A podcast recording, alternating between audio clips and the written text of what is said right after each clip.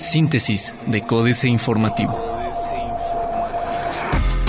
Síntesis informativa 25 de noviembre, Códice Informativo. Códice Informativo. PGR incinera en Querétaro 3.6 toneladas de droga. La Procuraduría General de la República realizó en Querétaro la incineración de 3 toneladas, 659 gramos, 140 miligramos de drogas, 300 cajas objeto de delito y 32 piezas psicotrópicas. El evento tuvo lugar en las instalaciones de bomberos y protección civil del municipio de El Marqués Querétaro, donde se encuentra el incinerador ubicado en la carretera 500 en el ejido San Francisco La Griega. Protección Civil se mantiene alerta por frentes fríos. La Coordinación Estatal de Protección Civil realiza operativos conjuntos con las autoridades de los municipios de Querétaro durante esta temporada invernal, a quienes se ha instruido entregar información de las zonas vulnerables a las bajas temperaturas, indicó el titular de esta instancia, Gabriel Bastarra Chea.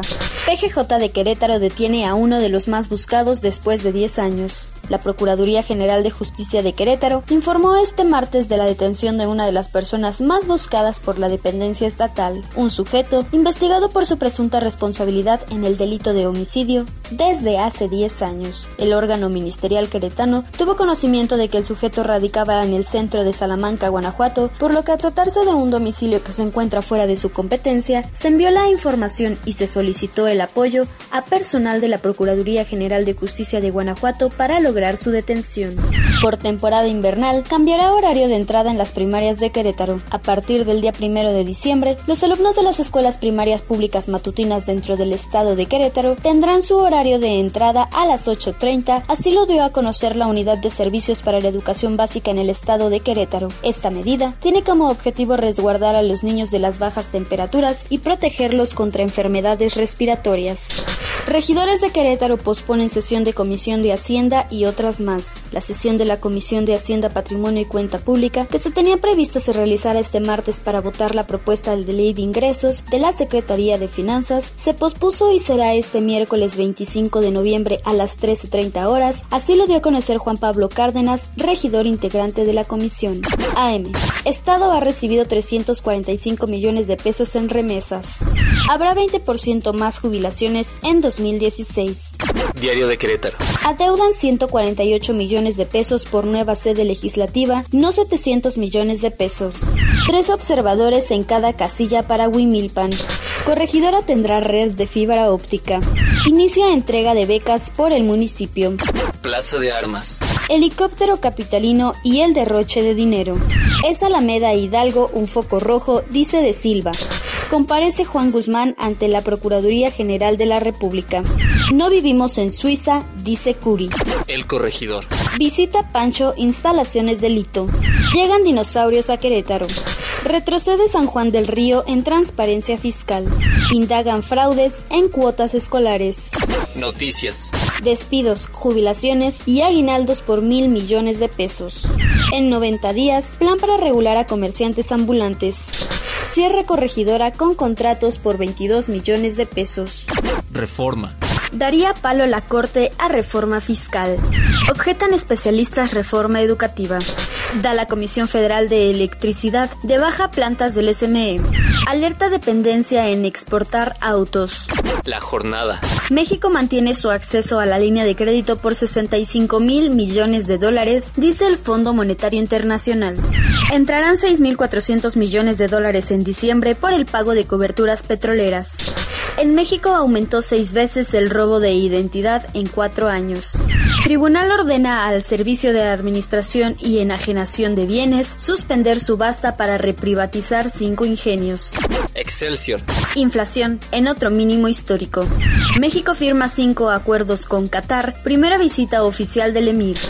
Se recibirán 6.400 millones de dólares por coberturas petroleras, dice Videgaray. Se fortalece la moneda mexicana, se aprecia 4.35 centavos. El peso registró una apreciación de 4.35 centavos en la jornada de ayer ante la debilidad del dólar a escala mundial y por el repunte de los precios del petróleo. El dólar en su cotización interbancaria se cotizó en 16.5035 pesos a la venta, lo que significó un retroceso de 0.26% 20% según cifras del Banco de México. Internacional. China levanta límite a operaciones de corredoras en señal de confianza en los mercados. Chile. Paralizan acceso de la Fiscalía a detalles secretos de caso colusión del papel higiénico. Demuestra China poder aún sin acuerdo de asociación transpacífico. Otros medios. ¿Cómo evitar que tu iPhone revele dónde has estado? Automatizar el hogar es muy sencillo. Siete tipos de científicos de datos, la profesión que optimizará tecnología y negocios. Alista Amazon Estrategia. Financieras. Dinero. El aguinaldo de ensueño del presidente Enrique Galván Ochoa. Este fin de año pinta difícil para los proveedores del gobierno y sus trabajadores, por supuesto, que no han recibido el pago de sus facturas. Dicen algunos que Pemex, el Seguro Social, Fobiste y la CFE los han diferido a seis meses. Sin embargo, la tesorería da otro trato a los altos funcionarios, el aguinaldo y gratificación de fin de año del presidente de la República son soberbios.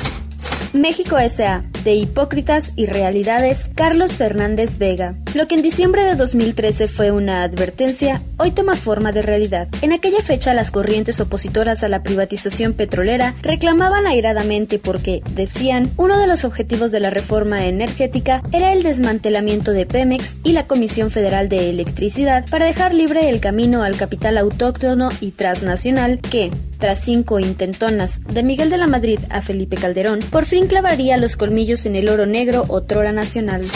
Capitanes. Leonardo Soloaga. El capitán de Mantru Campus México, filial de vehículos pesados de Volkswagen, prepara una inversión de 50 millones de dólares para mejorar la tecnología de sus unidades y cumplir con las normas más avanzadas para reducir contaminantes, así como aumentar su producción en su planta de Querétaro.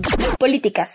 Sí a los spots de AMLO, Germán Martínez Cázares. Carajo, Claro que sí, una sociedad democrática no puede ni debe censurar a nadie en radio y televisión. Primero, por una convicción profunda a favor del ejercicio pleno de ese elemental derecho a la libre expresión de todas las personas. Segundo, porque ya basta de fomentar la cultura prohibicionista en materia electoral tan estúpida como inútil que solo ha multiplicado una burocracia administrativa donde hasta nuevo edificio requieren.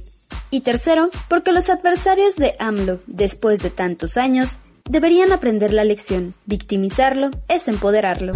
Vientos del cambio. Jaque mate. Sergio Sarmiento. No faltaron bromistas en redes sociales que afirmaron que era el primer signo del apocalipsis. Este fin de año, al parecer, dejará de existir en familia de Javier López Chabelo, con 47 años, es el programa de más larga duración en la televisión mexicana y uno de los pocos en que todavía el productor, conductor, compra su tiempo y lo comercializa. También concluirá su ciclo de Laura Bozo.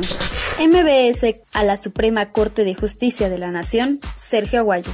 El Estado va concesionando bienes públicos sin preocuparse por las consecuencias. En marzo de 2015, MBS despidió a Carmen Aristegui y su equipo. Gracias a que nos amparamos la Suprema Corte, podría atender el desorden que priva en la República de las concesiones. Practicar el periodismo en México es como subirse a la montaña rusa de la incertidumbre. Salvo excepciones, lo común es la ambigüedad sobre los márgenes para la libertad de expresión. Astillero, en el Senado, ternas rechazables, Julio Hernández López. El aspirante a ministro Tlatlaya, Alejandro Gómez Sánchez, pretendió hacer ante senadores una autoexculpación que en realidad lo pinta de cuerpo entero como inadmisible para ocupar un asiento en la de por sí cada vez menos confiable Corte Federal de Administración de Justicia. Alegó que, según posteriores observaciones de la Comisión Nacional de los Derechos Humanos, miembros del ejército habrían sido los responsables de modificar el escenario de los crímenes que fueron obra de miembros del ejército. Síntesis de Códice Informativo.